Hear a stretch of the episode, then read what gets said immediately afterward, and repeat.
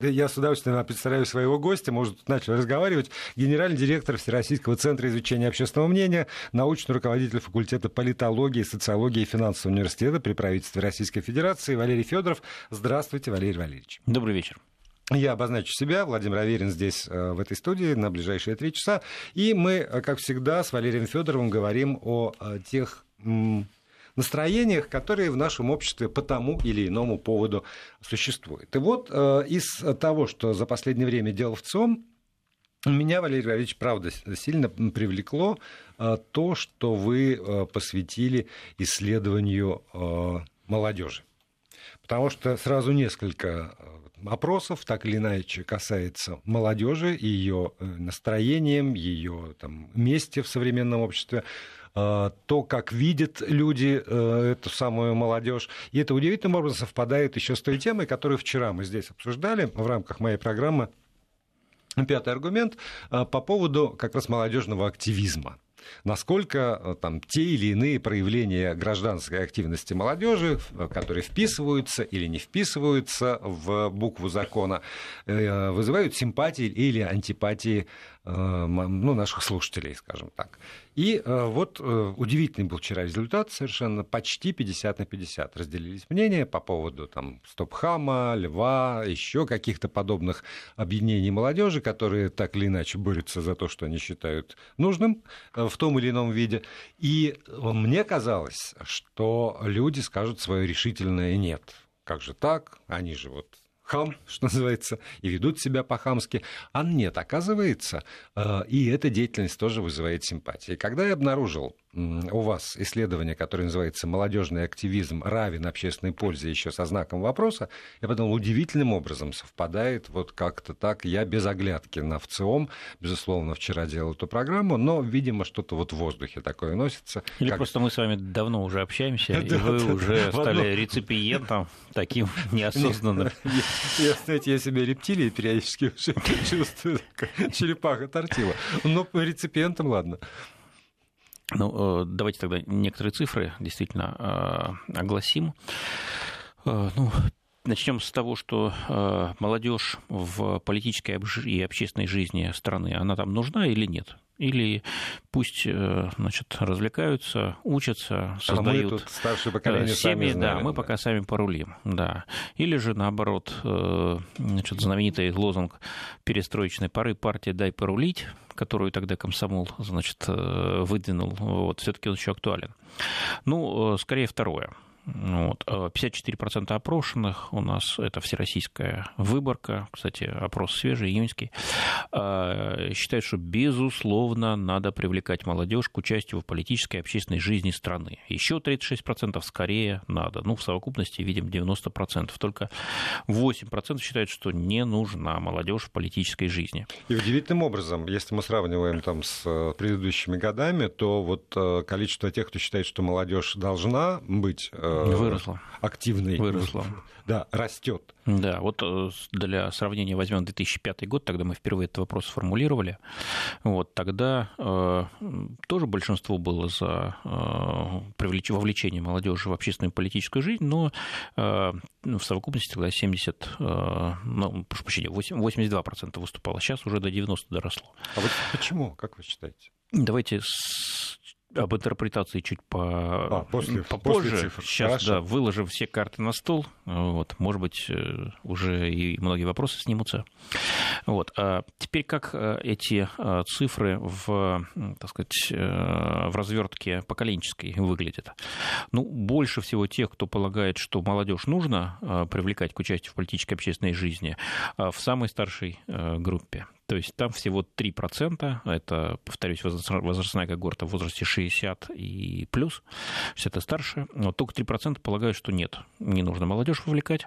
А в самой молодой э, когорте, это 18-24 года, 20% считают, что не нужно вовлекать, но все равно большинство считает, что нужно. Средние э, возрастные категории, они, как обычно, посерединке. А, интерес к деятельности молодежных общественных организаций. Интересно, нет. 68% говорят, что скорее интересно. опять-таки, среди самой молодой группы 58% интересуются, среди самой старшей 76%. Чужая жизнь, конечно, интереснее. А, чем она, своя. кстати, не обязательно чужая. Это же может быть и жизнь э, детей и внуков. Не, ну все равно ну, не, не очень своя. То есть э, человек 60 лет и старше, или там 45-59, их тоже 71%, они скорее все равно наблюдатели. И мне тоже, мне страшно интересно за этим наблюдать. Она не своя, но я бы не сказал, э, что она чужая. Вот так вот. А когда что... мне было 18-24, да. участвовать во всем этом, вот мне лично. Вам не хотелось? Ну, как-то у меня было чем заняться. Ну, колхоз дело добровольное, поэтому вот в группе 18-24 40% не интересуются, например, деятельностью молодежных организаций. В следующей возрастной группе 25-34 года 44 не интересуются. А вот потом какой-то перелом наступает. Вот И примерно... интересоваться. Да, ну, все таки уже к этому времени, это, я имею в виду, 35 лет и старше, уже у многих дети, и дети уже не младенцы, а уже там в школу идут, и, в общем, на них уже деятельность молодежных организаций вполне э, распространяется, и более того, возникают уже и опасения, вот, а где там моя дитятка, значит, э, в правильной ли оно компании, значит, и э, кто там на него влияет. Так что тут не только интерес, тут еще и озабоченность. Повторюсь, это не чужие э, жизни, это жизни своих детей и своих э, внуков. Вот, человек э, все-таки, ну, не настолько далеко у нас зашла оптимизация общества, чтобы своих детей и внуков люди считали чужими людьми. Так, а теперь хотели бы мы или не хотели, чтобы наши дети и внуки вступили в какую-нибудь общественную молодежную организацию, молодежное движение, принимали участие в их работе? 69% от тех, вот здесь мы уже не всех опрашивали, а только тех, у кого есть дети, внуки в возрасте до 30 лет, мы 30 лет такую верхнюю планку для молодежи очертили в этом опросе. Так вот, 69% хотели бы, только 14% говорят, нет, не надо нам никакого вовлечения в молодежные организации. Еще 2% говорят, что уже участвуют. Ну, то есть мы видим, что охват пока не велик, 2%, но запрос гораздо больше, 69%. Это, кстати, маячок реально существующим общественным организациям, молодежным. Вот какой у вас потенциал. Или, например, когда старшее поколение говорит про молодежную организацию, э, молодежные движения, то имеет в виду нечто похожее на пионерию, на комсомол, там, не знаю, молодая гвардия, наши, ваши, бредущие, туда-сюда ходящие, а иные молодежные организации – которые по иному принципу формируются, там, с иными настроениями, может быть, ими не воспринимаются как молодежные организации? Ну, у каждого наш, из нас свой опыт. Вот вы, наверное, в комсомоле состояли. Я состоял, вот. да. Вот а, состоял, это состоял, как раз вот то самое, да. да. Я тоже состоял. Вот. А уже те, кто, э, скажем, меня моложе там, на года 2-3, уже не состоял. У них другой опыт. Вот, мне 45 в этом году. Вот, э, значит, э, и они о комсомоле знают только из литературы или из рассказов э, там, родителей, может быть, старших товарищей. Вот. А у кого-то из них были свои организации, у кого-то их не было. И, кстати, иногда это тоже повод. Вот мне не довелось, вот, ну вот пусть мои дети хотя бы, значит, приобщаться к чему-то в молодежной среде.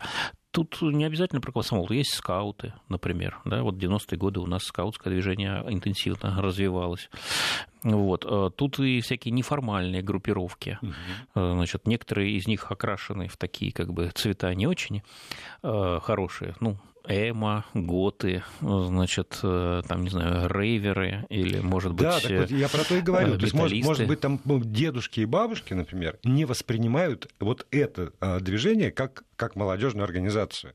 То есть лучше бы он пошел в молодежную организацию, чем, значит, был вот э, там, не знаю, смотрел там мультфильмы эти японские. Правильно. Или там выкрашивал да. себе волосы в голубой цвет. Да, и существовал как в после учебы как косплеер. Да. да. Вполне возможно. То есть мы здесь не спрашивали, какие организации, а мы спрашивали о том, нужно ли вообще организовываться молодежи и ходить группами, условно говоря, а не поодиночке. Нужно, нужно. Так, по крайней мере, э, считает э, абсолютное большинство тех наших соотечественников, у кого есть дети и внуки в возрасте до 30 лет. Повторюсь, 69%. Вот. Теперь чуть э, дальше. Что это должны быть за организации? Вот здесь впервые в наших опросах появляется государство. Да? Какой должна быть позиция государства в отношении молодежных организаций? Мы предложили три варианта. Первый, такой э, либертарианский, государство никак не должно влиять на молодежные организации. Второй вариант, э, значит, он такой скорее э, либеральный или социально-либеральный, то есть государство должно способствовать развитию таких организаций, но не вмешиваться в их работу. То есть деньги давать, но не ну, спрашивать, условия, куда да, тратят. Да, например, так или просто условия создавать. Вот. Значит, и третий вариант, он более такой уже этатистский, так скажем. Вот. А эти организации должны находиться под контролем государства. Вот. Напомню, в советское время как раз-таки эта модель была реализована. Вот как э, мнения разделились. Только 7% полагают, что никак государство не должно влиять на развитие и деятельность молодежных организаций. Эта точка зрения не популярна. Вот. А альтернатива эти организации должны быть под контролем государства гораздо популярнее, но все-таки не доминирует, 42% ее поддержали. И относительное большинство, 47%, полагают, что государство должно способствовать развитию молодежных организаций, но не вмешиваться в их работу. А, эта точка зрения доминирует, хотя и не, а, так сказать, подавляет другие. Давайте посмотрим, кстати, а, как мнения разложились возрастных когорт. Самая молодая группа, те, кто с полным правом себя еще может называть молодежью, 18-24 года. Э, здесь 62%, почти две трети, полагают, что государство должно способствовать развитию молодежных организаций, но не вмешиваться в их работу. 10% государство вообще никак не должно влиять на развитие. 72. И только, 20, да, да. только 22% считают, что все должны ходить строем вот под контролем государства. А противоположная возрастная группа 60+, ну, конечно, тут взгляды совершенно другие. Тут мы опять э, возвращаемся к социальному опыту, да, для большинства э, значит, россиян, принадлежавших к этой категории, единственная организация молодежная, которая, ну, точнее, не единственная, а вот э, те, те организации, которые они знают, это пионерия, комсомол, вот. Э, и 52% полагают, что эти организации должны находиться под контролем государства. Вот это вот меня больше всего потрясает, на самом деле. Потому что я же, я же помню, ну еще память не ошибла окончательно, и получается, что в этих организациях ты мог получить по шапке за то, что ты слушаешь, там, Led Zeppelin, например.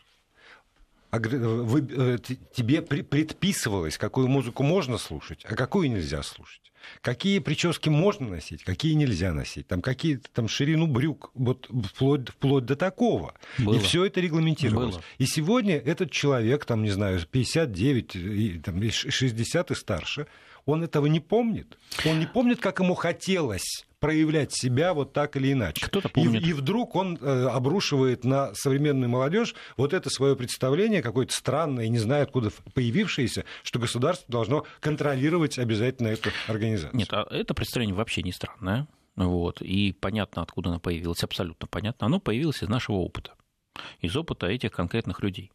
Значит, и опыт разный. Вот все, что вы говорили, конечно, присутствовало, но присутствовало и другое присутствовали чистые помыслы, высокие идеалы, а, стройотряды были. Были комсомольские дискотеки. Напомню, дискотеки именно комсомольские были, а не какие угу. другие. Да, безалкогольные вот. свадьбы. Да. Но безалкогольная свадьба присутствовала значит, в краткий период нашей истории значит, антиалкогольной кампании. Кстати, если уже за это, об этом речь э, зашла, то абсолютное большинство ныне живущих россиян считают, что Горбачев был абсолютно прав, значит, э, устроив антиалкогольную кампанию. Так что давайте тоже без передержек да, и перегибов.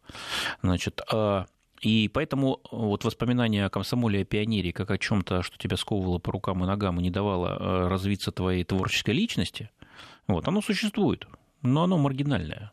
Вот, большинство вспоминает, вспоминает о молодежных организациях а, советской эпохи скорее в плюсе, да, с позитивом. Конечно, особенно если вывести за скобки, что никаких иных форм проявления себя, кроме как через комсомол пионер, просто тогда не существовало. И значит, все и формы если, проявления да, себя, да, и они если существовали. Ты хотел разрев, там, разв... петь, то ты должен петь там в пионерском хоре, а если ты хочешь плясать, то в пионерском ансамбле, а Знаете, а если еще что-нибудь ты хочешь, то обязательно под эгидой тоже Дворца вы, пионеров, вы правы. а другого нет. Вы правы. А вы знаете, у меня был спор со своим преподавателем в университете, университете, значит, когда я еще учился в МГУ.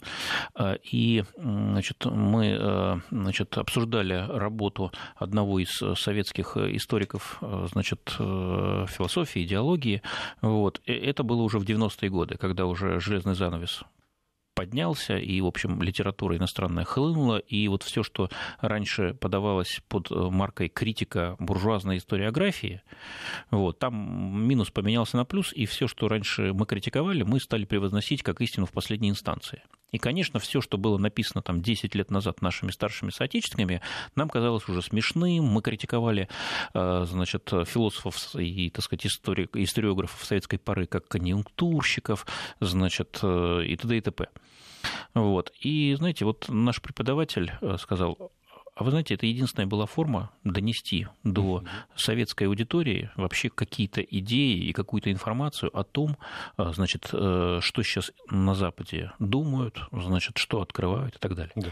Вот. То есть, ну, люди были поставлены в такие условия. Вот. И... Ну, у меня самый интересный предмет, который я помню из своего университетского образования, это была история экономических учений потому что тоже критикуя эти самые экономические учения, нам хотя бы давали возможность с ними познакомиться. Вот. И поэтому, э, значит, даже э, работая в рамках э, комсомола и пионерии, значит, мы могли э, реализовать значит, наши потребности, да, которые за их пределами реализовать было очень сложно. И зачастую можно было за их реализацию за решетку уходить. Да, но при этом вот я, опять же, я, я же не, даже не про то, что было на самом деле, а про сегодняшнее восприятие.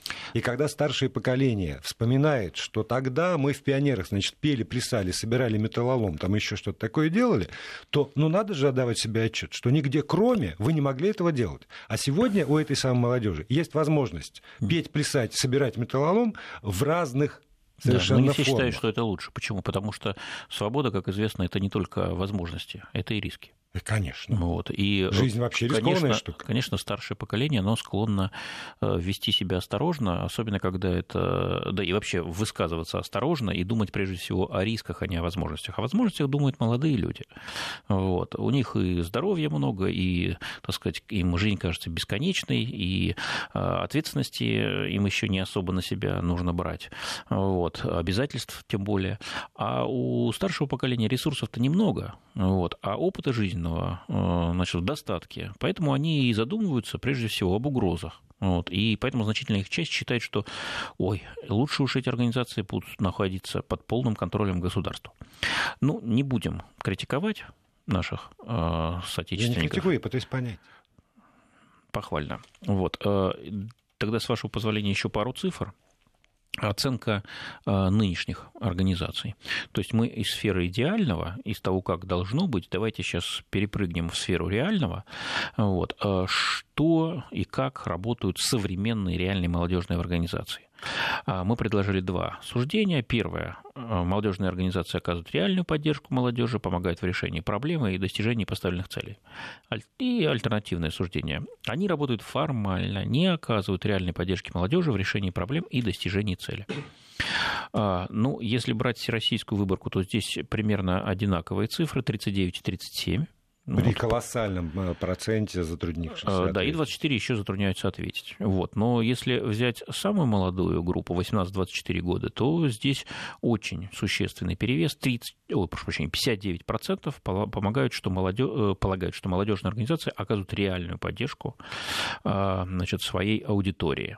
А, ну, дальше, вот, чем старше становятся наши респонденты, тем меньше они в этом убеждены, и доходя до категории 60+, там только 36% считают, что нынешние молодежные организации э, значит, реально э, работают на молодежь. 34% в этом, э, вернее, убеждены в обратном, в том, что они работают формально. Но среди 18-24-летних таких только 31%.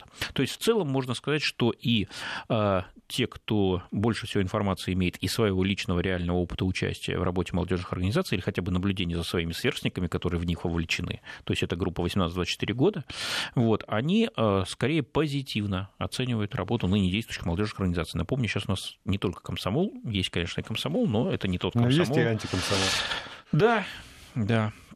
Вот. И, э, кстати, еще к вопросу, почему нужны молодежные организации. Э, женщины сегодня в России гораздо э, в большей степени уверены, что молодежные организации оказывают реальную поддержку молодежи.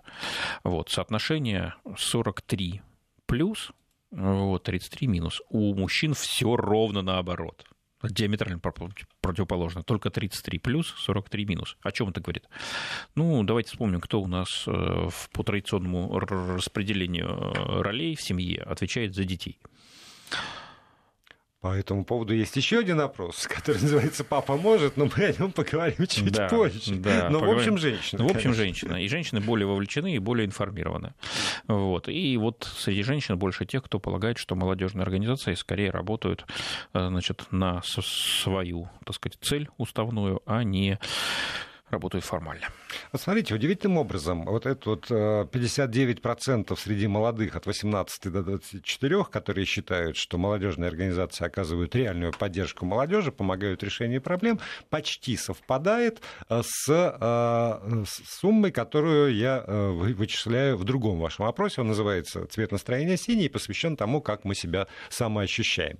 Какой... Он, прошу прощения, он называется «Цвет настроения не да, синий». Не синий, да, это штамп уже вбит да. из каждого утюга. Вот, да, не синий как раз. Значит, в какой мере вас устраивает сейчас жизнь, которую вы ведете? Вполне устраивает, по большей части устраивает. 18-24 э, года, 36 плюс 22, 58%. Ну, то есть почти совпадает э, с, тем, э, с теми людьми, которые вот как-то считают, что их поддерживают молодежные организации. В этом можно усмотреть какую-то связь? То есть, может быть, как раз те, те молодые люди, которые принимают участие, которые там получают отдачу, они и в итоге вот ощущают себя вполне э, нормально. Да, нет. да, меня устраивает. Ответ нет. Нет? Нет, корреляции здесь нет. Почему? Потому что все-таки процент вовлеченных в работу молодежных организаций у нас гораздо меньше.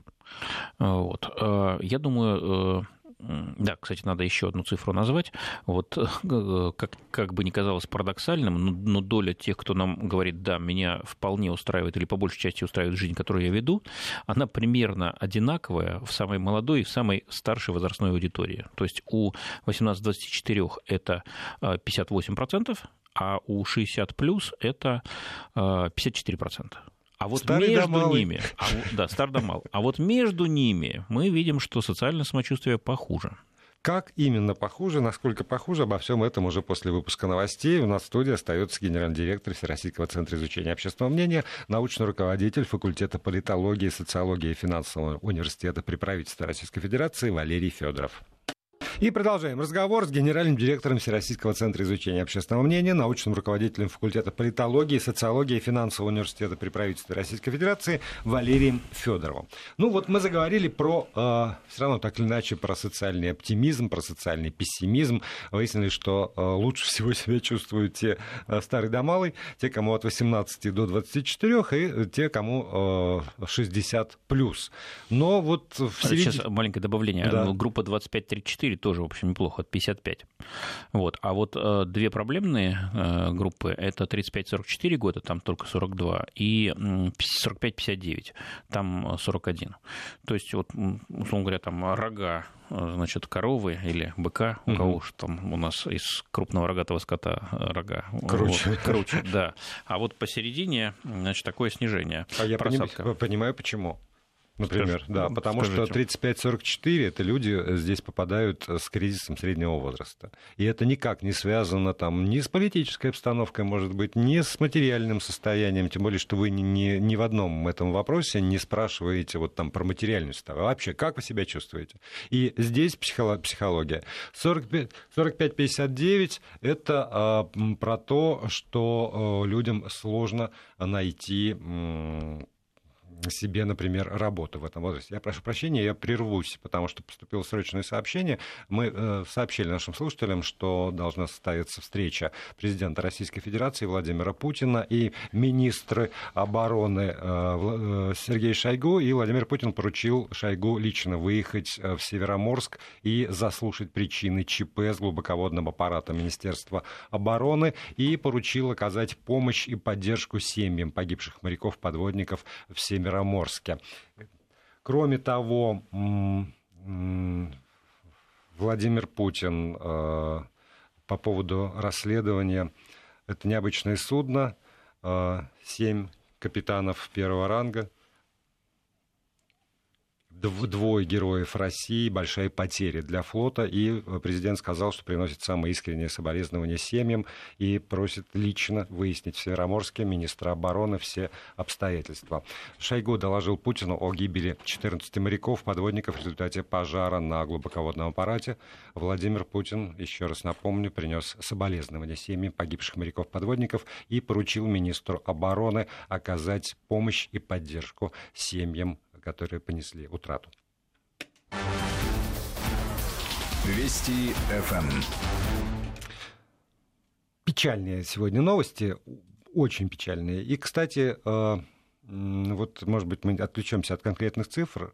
Вот скажите, пожалуйста, вы ведь не, не, когда, когда спрашиваете какие-то такие вещи про самочувствие, вы не можете тоже заранее просчитать, так же, как и мы здесь, какие новости прилетят? Ну вот, например, действительно происходит э, нечто нечто очень там, грустное, трагическое в стране, а в это время э, социолог звонит и спрашивает там, меня, как вы себя чувствуете? Конечно, в этот момент, вот в эту минуту я себя чувствую ужасно потому что мне ужасно жалко этих людей, которые там погибли, потому что у меня рой мыслей проносится по поводу обстоятельств э, конкретных и э, там, вообще того, что вот происходит э, там, там и сейчас или происходило вчера. Как-то вы в своих исследованиях такие сиюминутные э, там, всплески настроения э, отсекаете, можете исключить? Или, э, ну вот, для этого вы, и говорите, что исследование проводилось вот тогда-то и тогда-то, там-то и там-то, и я как потребитель этой информации, скажем, должен сам понять, что вот в это время ну, там, могло повлиять то-то и то-то. Ну, равно как и со знаком плюс. Нечто происходит, что вызывает там всеобщий ажиотаж. А вообще событий, которые бы а, вызывали однозначную реакцию, эмоциональную, иррациональную, не так много бывает. Вот. Даже трагические события, события, они не всегда вызывают однозначную реакцию. Вот. Э, в некоторых случаях они, наоборот, раскалывают нацию, а не объединяют. Угу. Вот. Но, конечно, такие события бывают. Вот. Отсекать мы ничего не можем. Вот. Но мы, а, если есть вопросы по интерпретации, мы, конечно, смотрим в том числе и на время проведения опроса. Вот. Ну, это не касается а, значит, тех данных, о которых мы сегодня с вами говорим, потому что... Нет, это по поводу а, методики. Это... Я, да, я периодически же да, вас спрашиваю, да. как раз каким образом вот вы делаете эти все исследования. Вот. Ну, конечно, такие, такое влияние есть. Вот. Более того, даже речь, если не идет о каком-то конкретном событии, все равно есть сезонные колебания. Очевидно, что вопросы, которые мы задаем в феврале, если, конечно, это не 23 февраля. Вот. Э, ответы мы получаем одни, а вот вопросы, которые мы задаем в мае, те же самые. Ответы зачастую отличаются сезонные колебания всегда существуют. И сейчас у нас с вами есть возможность э, ну, как раз показать э, встречу Владимира Путина и Сергея Шойгу. Вчера, как мы докладывали вчера, в ходе плановых работ по изучению морского дна в российских территориальных водах Баренцева моря на научно-исследовательском глубоководном аппарате Северного флота произошел пожар. В результате отравления продуктами горения погибли 14 моряков-подводников, Решительными действиями экипажа пожар был потушен. В настоящее время глубоководный аппарат находится в военно-морской базе Североморск. Проводится мероприятие по его обследованию и установлению причин произошедшего. Задача по расследованию данной трагедии возложена на комиссию под руководством главнокомандующего военно-морским флотом адмирала Евменова. Сергей Кириллович, это необычное судно, мы с вами знаем. Это научно-исследовательское судно. Экипаж высокопрофессиональный. В соответствии с вашими предварительными докладами из 14 погибших 7 капитаны первого ранга, двое героя России. Это большая э, потеря для флота, да вообще для армии. И я приношу самые искренние соболезнования семьям погибших. Нужно сделать все для того, чтобы оказать им помощь и поддержку. Прошу вас э, выехать в Североморск для того, чтобы, чтобы лично заслушать доклады и нацелить комиссию на безусловное выявление причин этой трагедии. Прошу вас по возвращению доложить мне лично. Есть. Это была трансляция встречи президента Российской Федерации Владимира Путина и министра обороны России Сергея Шойгу. Посвящена она была трагедии в Североморске. Напомню, в подводном аппарате погибли 14 моряков, и сейчас проводится расследование этого инцидента.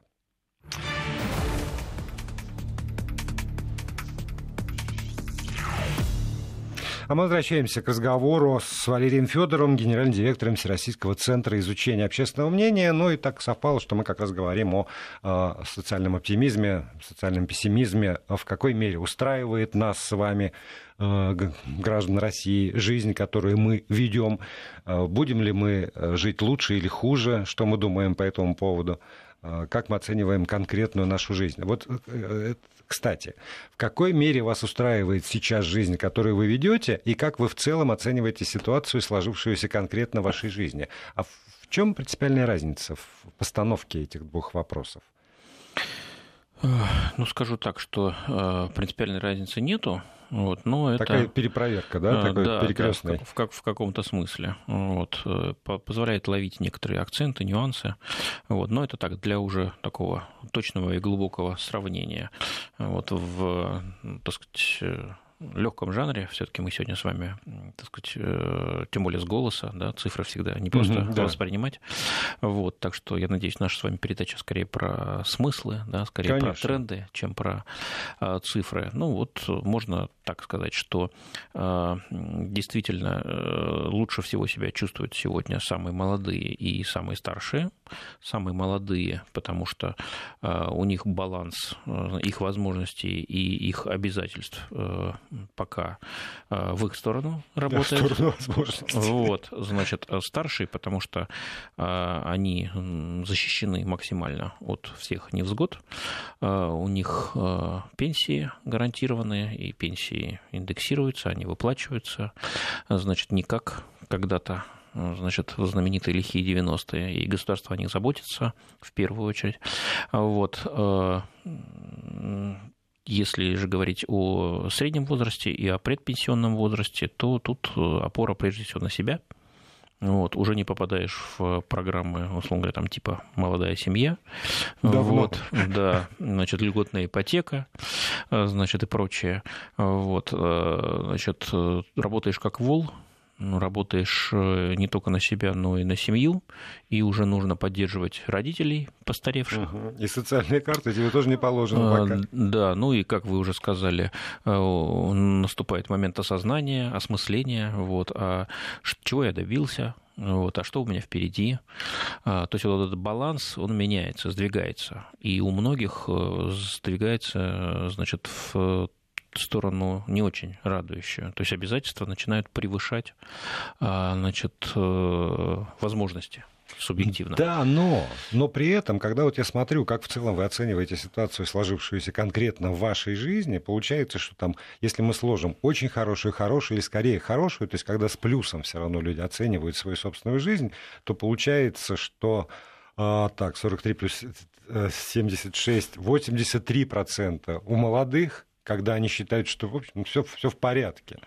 А примерно, ну, там, а, может быть, 60 лет и старше чуть хуже. Но, в общем, для меня это очень оптимистичные цифры. Там 45-59, 38 плюс 24, это сколько получается? Там 62 плюс 64 процента. То есть все равно за, значительно значительное большинство вполне себя комфортно Соглашусь. чувствует. Тут, правда, наш критик явно скажет, что ага, у вас тут социально одобряемые ответы, да, то есть человеку не хочется выглядеть даже перед интервьюером и даже не выглядеть, а на слух, потому что это результаты телефонного опроса. Да, даже не хочется представать перед интервьюером, которого он не видит в, значит, в положении лузера или неудачника. Это, кстати, действительно существует. Существует, такое. да? Ну, безусловно. Безусловно. Знаете, как любая женщина э, стремится выглядеть моложе, чем она есть. Ну, не любая, не любая, но многие. Вот. Э, вне зависимости, значит, того, перед кем, э, значит, она, значит, Хоть перед предстает. Собой. Хоть перед в собой. Основном перед да, собой. и труд, трудно можно, значит, критиковать, почему нет? Это некая социальная норма, вот. И это, этот элемент, конечно, есть, но говорить, что все им объясняется, тоже нельзя, потому что цифры, ну, тут они очень внушительные, да, действительно, 83% говорят, что вот конкретно в моей жизни там, типа, все ситуация скорее хорошая. Вот.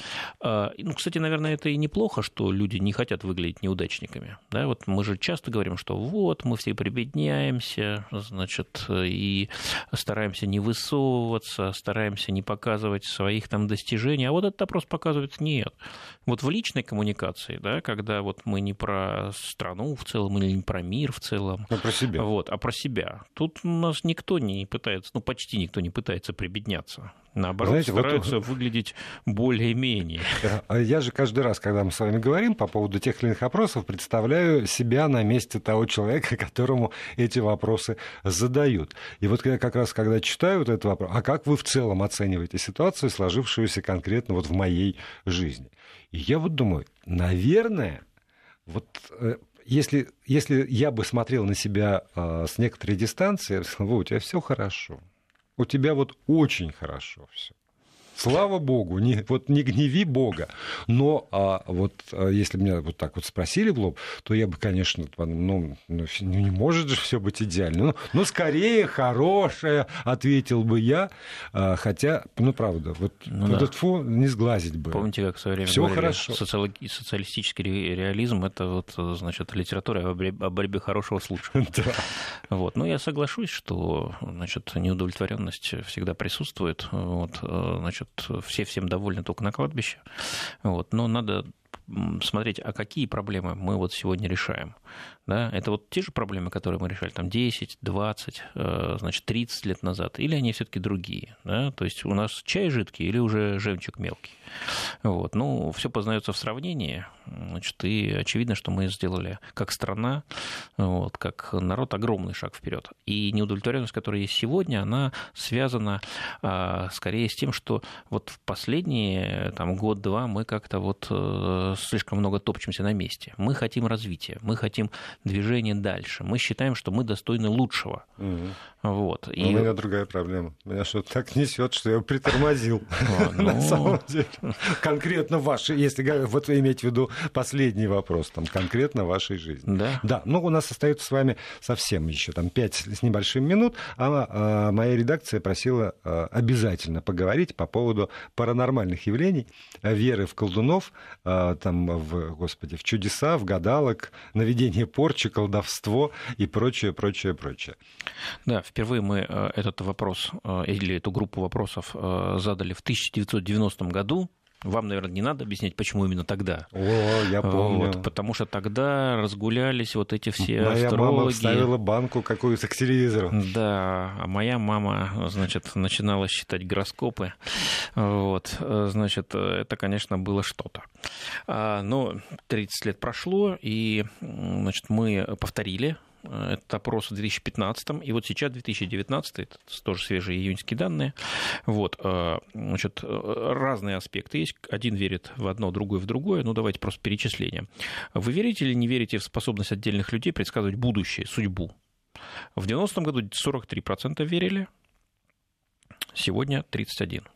Самое То удивительное, что в 2015 был какой-то дикий всплеск. Вот, а между ними в 2015 55%.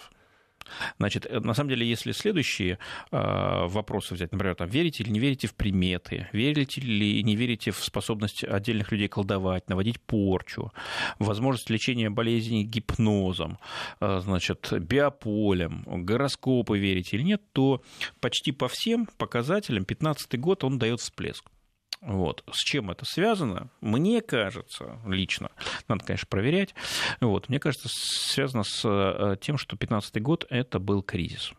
То есть э, в декабре 2014 девальвация рубля произошла 40-процентная, 15-16 годы, вот почти два года мы находились в кризисе. хоть за, за что-нибудь, да? Безусловно, безусловно. Смутное время, непонятно, что впереди, когда кризис остановится, на что мы и на кого мы можем рассчитывать, будет ли помощь. То есть вот почва у очень многих из нас уходила из-под ног. Вот. Ну, сегодня уже сколько, почти три года, как кризис позади. Напомню, он закончился в августе 2016 года, по данным статистиков. Вот. Конечно, нас не устраивает темп роста, мы хотим быстрее, но точно совершенно мы не падаем больше. Вот. И многие из тех, кто не знал, что будет дальше, вот, они все-таки более-менее понимают. Вот, значит, ситуация более-менее стабилизировалась. Нам хочется перемен, вот, но уже мы не э, боимся катастрофы. Вот, и поэтому меньше стало веры, на мой взгляд, повторюсь, это только моя гипотеза, ощущение, надо, конечно, проверять, вот, но мы меньше верим в какие-то мистические вещи, вот, в объяснение необъяснимого необъяснимым, вот. Ну, а на цифрах это как? Вот давайте еще раз приметы. В 90-м году 50% скорее верило в приметы. А сейчас 33, поменьше. А вот. А тех, кто не верит в приметы, стало 44%. В 90-м было всего 26%. Да? То есть некоторая рационализация происходит. Кстати, вполне возможно... Еще и погода ведет себя не, не, совершенно не соответствует вот, никаким вот, вот это, кстати, не шутка. Э, это, это правда. Но это как раз-таки глобальное э, изменение климата. Да, оно многие приметы э, обесценивает. Дальше. Колдовство, наведение порчи. 37% в это верили в 90-м году. В 15-м скачок, 48%. Сегодня снижение 2019 году только 31% верят в способность отдельных людей колдовать, наводить порчу. Вот. Ну, э, лечение болезней гипнозом. Это вот как раз было очень популярно в 90-м году. Чума, Кашпировский, все эти великие люди. Вот, значит, спайки они там, я помню, разглаживали. А у меня перед вот. глазами, знаете, эта сцена из э, замечательного фильма «Любовь и голуби», когда там говорит, хрясь! Да, все, вышло, и обратно. Ну, в 90-м году 63%, между прочим, верили в возможность лечения болезни гипнозом, сейчас только 22%, почти в три раза меньше. Ну и совсем уж э, дискредитировало себя лечение болезни биополем, 49% в 90-м году в это верили, сегодня только 16%. Вот. Э, гороскопы, кстати, тоже поколебались. Вот, и астропрогнозы Совета астрологов. 30, э, мы в 90-м году, правда, не задавали этот вопрос. Вот в 2000 году его задали, тогда 33%, каждый третий верил. Сегодня в два раза меньше, только 15% верит. Вот, так что астро, э, астрологам надо серьезно озаботиться. Вот, э, значит... Искусственный интеллект может писать гороскопы лучше, чем, чем они. Ну, я думаю, даже не то, что писать-то он давно, ну, вернее, точно может лучше, но дело в том, что для кого он это все будет писать? Вот э, верить меньше стали существенно в... То есть рынок сокращается для астропрогнозов. Вот об этом надо серьезно э, позаботиться тем, кто на этом деньги зарабатывает. Ну и поскольку совсем немножко времени осталось, у меня есть оптимистичная информация для тех, кто, опять же, там, про молодежь думает, что они не такие, другие. А, смотрю в опрос, посвященный э, «Ну, погоди», 50-летию мультфильма «Ну, погоди», и выясняется, что все выпуски «Ну, погоди» смотрело 63% тех, кому 18-24, и 73% 60 и старше. Вот уж где мы совпадаем. Спасибо большое, Валерий Федорович.